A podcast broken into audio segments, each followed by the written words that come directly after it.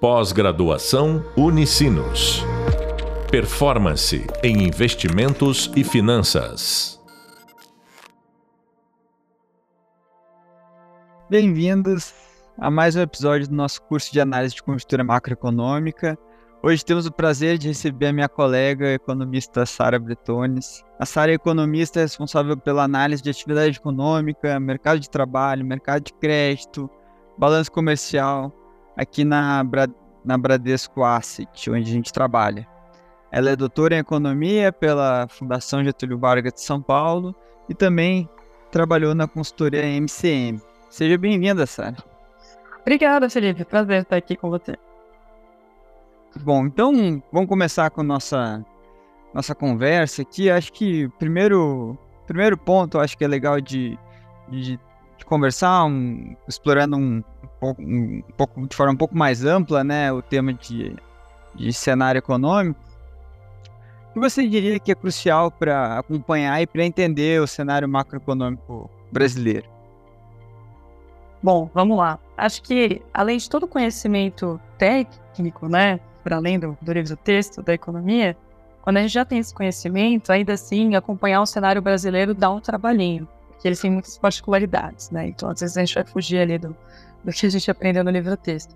Mas acho que o principal que eu indicaria é, primeiro, né, fazer um acompanhamento é, bem intenso de notícias, né? Ali a gente vai ter acesso é, tanto a indicadores que são divulgados, como a notícias políticas que vão impactar né, preços ou impactar a política fiscal, né? Acho que é muito importante no caso brasileiro. É, e, assim, acho que acesso é, a notícias é o principal ali no dia a dia do economista, né? Então, acordar, dar uma olhada em tudo. Mas, é, para fazer uma análise de conjuntura bem feita, eu acho que o importante sempre é dominar o, o indicador que você está analisando, né? Então, por exemplo, vou dar um exemplo aqui. Quando você quer fazer uma análise sobre crédito, por exemplo, a gente tem dados do Banco Central, né? Antes de fazer uma análise, é muito crucial entender o que é aquele indicador. Isso serve para todos os indicadores. Então, como ele é calculado, uh, qual é a unidade dele, isso é muito importante, às vezes escapa para a gente, né? Trilhões, como isso compara com o PIB, né? O quanto é muito, o quanto é pouco, o quanto ele varia, né? É, ter uma ideia da história dele, né? Da trajetória dele, então sempre olhar o gráfico dessa série, ver como ela se correlaciona com outras, né? Acho que é essencial, antes de tudo, entender o dado que você está olhando, né? Para só a partir daí conseguir fazer uma análise de conjuntura. E aí, para análise de conjuntura, a gente vai acabar usando praticamente todas as áreas né, da economia, todas as caixinhas, né, seja atividade, inflação. Mas acho que para cada uma é muito importante conhecer o indicador que você está usando e sempre no dia a dia estar tá atento a notícias. Acho que essas são é, os, essas são as dicas que eu daria no começo. Muito bom. É, acho que é, realmente esse seu comentário é, é, muito útil, né? De tentar entender bem o indicador que a gente está querendo analisar, de, de, entender, né? Qual é o, como é, o que, que ele está medindo ali. Acho que isso é, é bem, enfim, é, é elementar, né? Para a gente conseguir partir de uma análise bem é, adequada do, do que está acontecendo com a, com a economia. É, que, que você destacaria de indicadores que você acha que são assim os mais importantes que a gente deve considerar quando a gente está começando a, a, analisar a economia brasileira e, e também aí gente, aqui olhando mais para dados, mas também para as ferramentas, né? Como você você acha que alguém que está começando a tentar entender ou analisar é, quais são é, além de quais são esses dados, né? Quais seriam essas ferramentas que que as pessoas precisariam se atentar uhum. ou utilizar, né? Vamos lá. Principais indicadores, né? O que a gente costuma usar para resumir a economia seriam quatro. Então, PIB, né, que é uma medida de atividade, a gente vai falar sobre ele à frente. Taxa de juros, né, que vai ser, na verdade, a principal variável que a gente vai usar na análise de conjuntura. A inflação, né, que vai influenciar ali os juros, né? Então a decisão de juros, né? Depende da inflação. E taxa de câmbio. Essas quatro são as que a gente dá mais ênfase, né? Tanto na análise quanto na projeção. Elas costumam resumir uma economia. É, e aí, mais para frente, né, conforme a gente vai aprofundando a análise delas, a gente vai vendo o que, que determina cada uma delas, né? Então, para atividade, não adianta só olhar o PIB, né? A gente tem que olhar os componentes dele, né? O que está determinando o PIB. Então, olhar para a indústria, olhar para os serviços. No caso de inflação, olhar para os componentes, né? O que está vindo. É, câmbio, olhar para capitais estrangeiros, olhar para como está a balança comercial, né? Então, no fundo, o que a gente quer é resumir essas quatro variáveis e todos os indicadores vão meio que dobramentos dela. Acho que é o principal. E a segunda pergunta, perdão? E quais ferramentas, né? Como é que a gente ah, pode analisar essas? Ou o que, que você indicaria, né, para quem está começando a aprender? Quais são as ferramentas que você usa? O que, que você acha que quem está começando a aprender deveria estudar mais para saber fazer uma boa análise? Ou, enfim, mais na ideia de, do que usar para fazer essas análises, né? Ou olhar esses dados de uma forma com mais qualidade. Legal.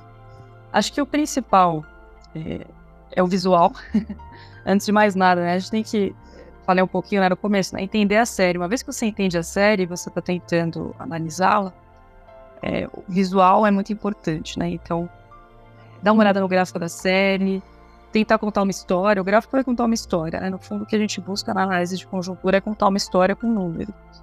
Então, olha para sua série, vê o que ela está contando, vê períodos em que ela caiu, períodos em que ela subiu se ela se correlaciona com outras séries, né? Então, por exemplo, dá uma olhada nos juros com o PIB, né? Como eles se correlacionam, né? O ciclo do PIB tem a ver com juros, né? Acho que é o primeiro ponto. Mas de ferramentas, né? Além de, dessa análise inicial, de entender o dado, a gente usa muito econometria, né? Na, na análise do dia a dia, que é tentar projetar essas séries, né? A gente vai tentar, a gente tenta explicar essas séries a, a partir da análise econométrica, né? E for fazendo um modelo para elas, tentando dizer quais são os determinantes delas e a partir daí a gente consegue projetar. Se a gente sabe o que determina aquela série, se a gente tem premissa para o que determina, a gente consegue ter uma trajetória para ela à frente. Então, as, as ferramentas principais, né, eu diria, primeiro, uma boa análise gráfica, é, correlação com outra série e econometria, né? Acho que é a ferramenta principal que a gente acaba usando. Ah, legal. É, isso aí, né? Econometria, no fim, é a gente tá falando aqui de né, softwares mais estati estatísticos, né, para fazer análise estatística dessas séries, tentar fazer algum tipo de, de avanço nessa comparação e, e desenvolver esses analisar a correlação e essas outras coisas que nem a Sara comentou, né? Bom, partindo um pouco mais agora para o tema do, desse nosso episódio de hoje, que é mais focado em talvez em atividade econômica, né, focado de forma bem ampla. É, você falou um pouco do PIB, né, como sendo aí uma das principais variáveis que vale a pena analisar. É, queria, queria que você falasse um pouco para a gente, né, como que você pode é, explicar o PIB, né, como ele pode ser usado nessa análise de atividade econômica e, enfim, uma pergunta meio, meio básica, mas que talvez pro, possa ser útil para o pessoal, né, como que o PIB é medido, né, como é que a gente consegue saber qual é o produto interno bruto do, da economia no Brasil? Ah, legal. Tem bastante assunto aí. Vamos lá.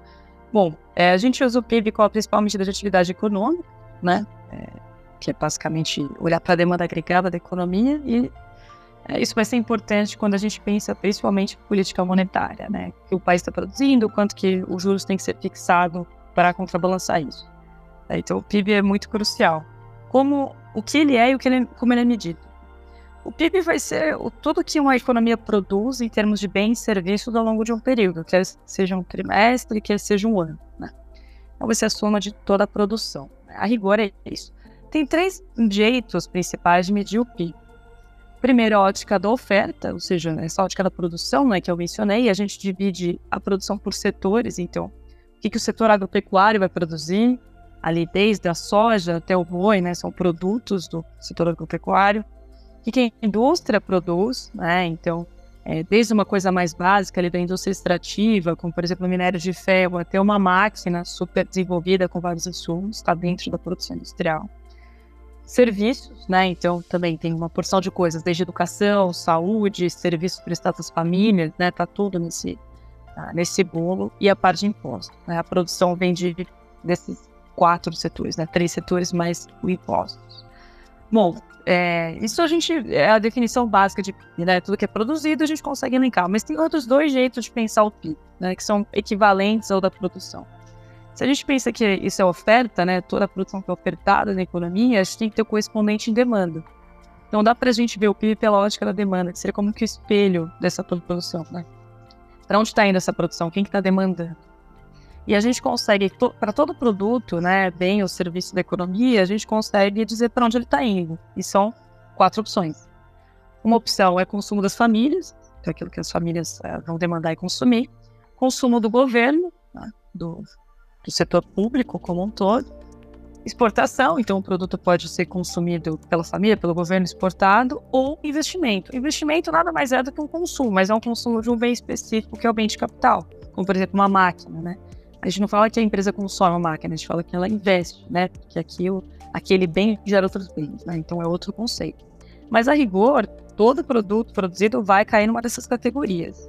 Caso ele não seja consumido, né? É, não seja demandado naquele período, ele vai virar estoque. Então, o quinto componente aí para PIB seria estoque, né? São dois jeitos de olhar o PIB. Ainda tem uma terceira opção, para quem quiser, que é a ótica da renda, né? No sentido de que tudo aquilo que é produzido vai virar uma renda para quem produziu, né? Então, famílias uh, têm salário, o setor público arrecada impostos, as, as empresas têm lucros, né? Dividendos distribuídos. Também, se a gente pegar tudo que foi produzido, ele vai virar o equivalente de renda. Então, é, o, o PIB vai medir né, essa atividade, como é, o que a economia está produzindo, distribuindo ao longo de período, e pode ser olhado por essas três óticas. A medição dele pelo IBGE vai muito caso a caso, mas digo que é uma tarefa ingrata, né? Porque se a gente olha, por exemplo, soja, é muito fácil medir o que foi produzido de soja, né? É só ali pesar, né? É, a quantidade. Agora, quanto que foi produzido de educação, né? Num, num período. E aí o IBGE tem que regular ali um pouquinho para descobrir como ele vai fazer essa conta. E para cada item do PIB, ele tem uma metodologia muito específica. Antecipando, né? No caso de educação, o IBGE vai considerar como PIB a variação do número de matrículas, né, que daria ali é, uma ideia do serviço prestado para cada um dos alunos. Aí cada produto vai ser um, uma metodologia própria, mas a rigor seria a produção de tudo que foi né, produzido na economia ao longo de um ano. Excelente, é. A Sara tem aí o. A Sara é quem tem o desafio de entender todas essas metodologias e depois ainda tentar é, Tentar reproduzir. E reproduzir o que, que o IBGE está calculando ali, enfim, usando outros dados para tentar chegar nesses. que nem sempre a gente vai ter, né? O IBGE faz o, o trabalho pesado aí de, de, de mensurar essas coisas, a gente vai sempre tentar usar outros dados para tentar entender o que está acontecendo, né? Com essas aberturas todas que a gente tem no, no PIB. Mas acho que foi um, uma excelente explicação aí para o pessoal, né? para a gente continuar no tema né, de atividade que a gente está discutindo, é, a gente pode assumir né, que um país, o Brasil, é, tem uma taxa de crescimento na, normal, né, que vai, ó, digamos assim, o, como a gente chama em economia, um potencial. Então, vai crescendo ao longo do, tempo em torno dessa taxa potencial. E, e no, no, médio prazo, digamos assim, a gente vai, vai circulando em torno dessa taxa potencial, né? Então seriam os ciclos econômicos. Então, em torno desse crescimento potencial, a gente pode ter ciclos econômicos. É... Eu sei que não é algo muito trivial, né? Muitas vezes a gente fica tentando entender, pô, em que fase do ciclo a gente está, por que que é...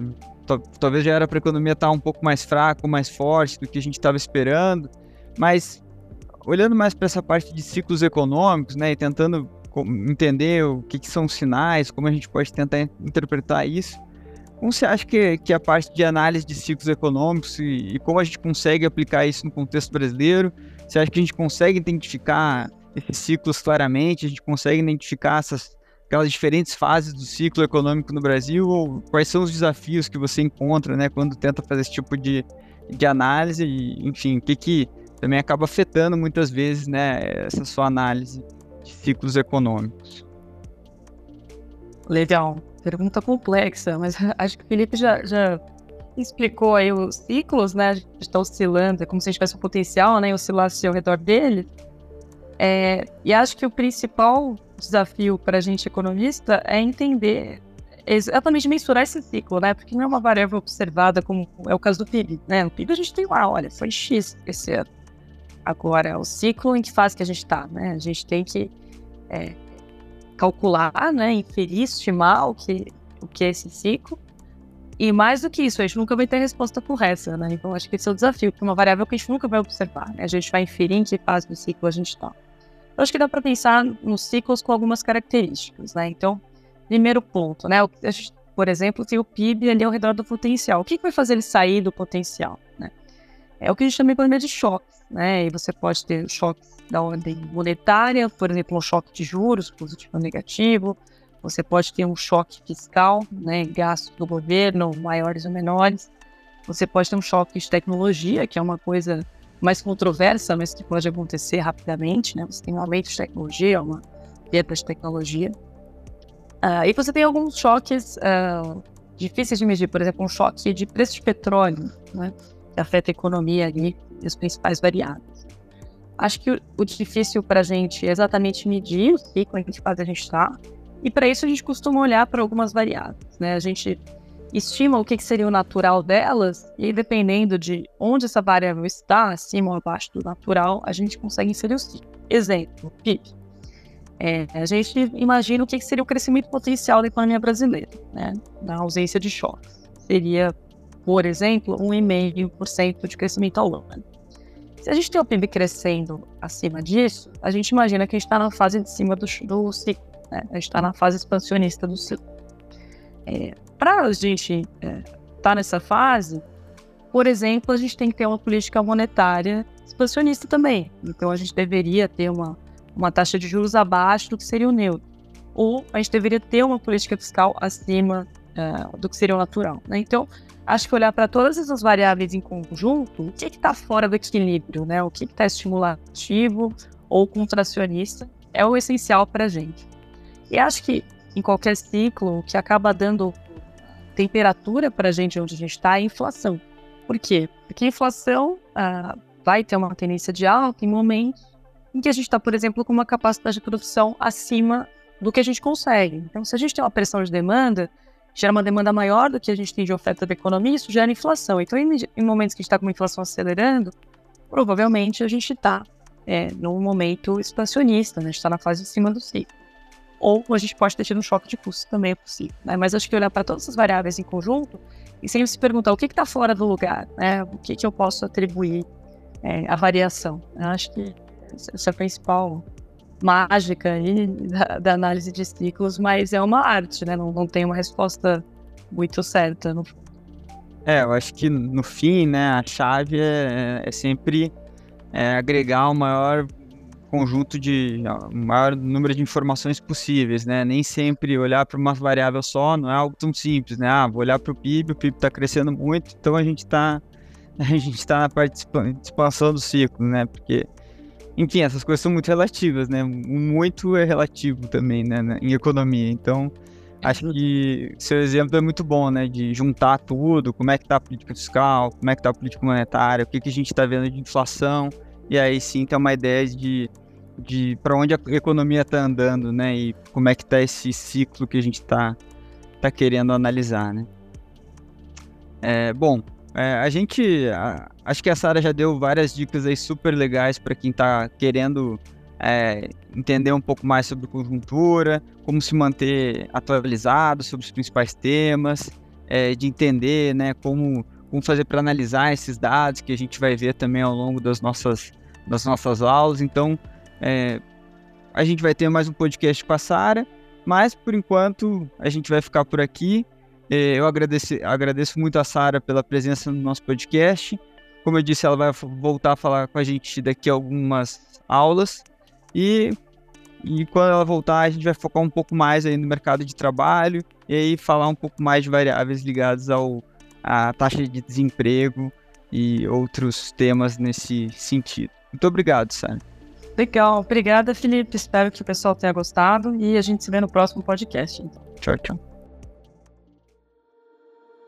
Pós-graduação Unicinos. Performance em investimentos e finanças.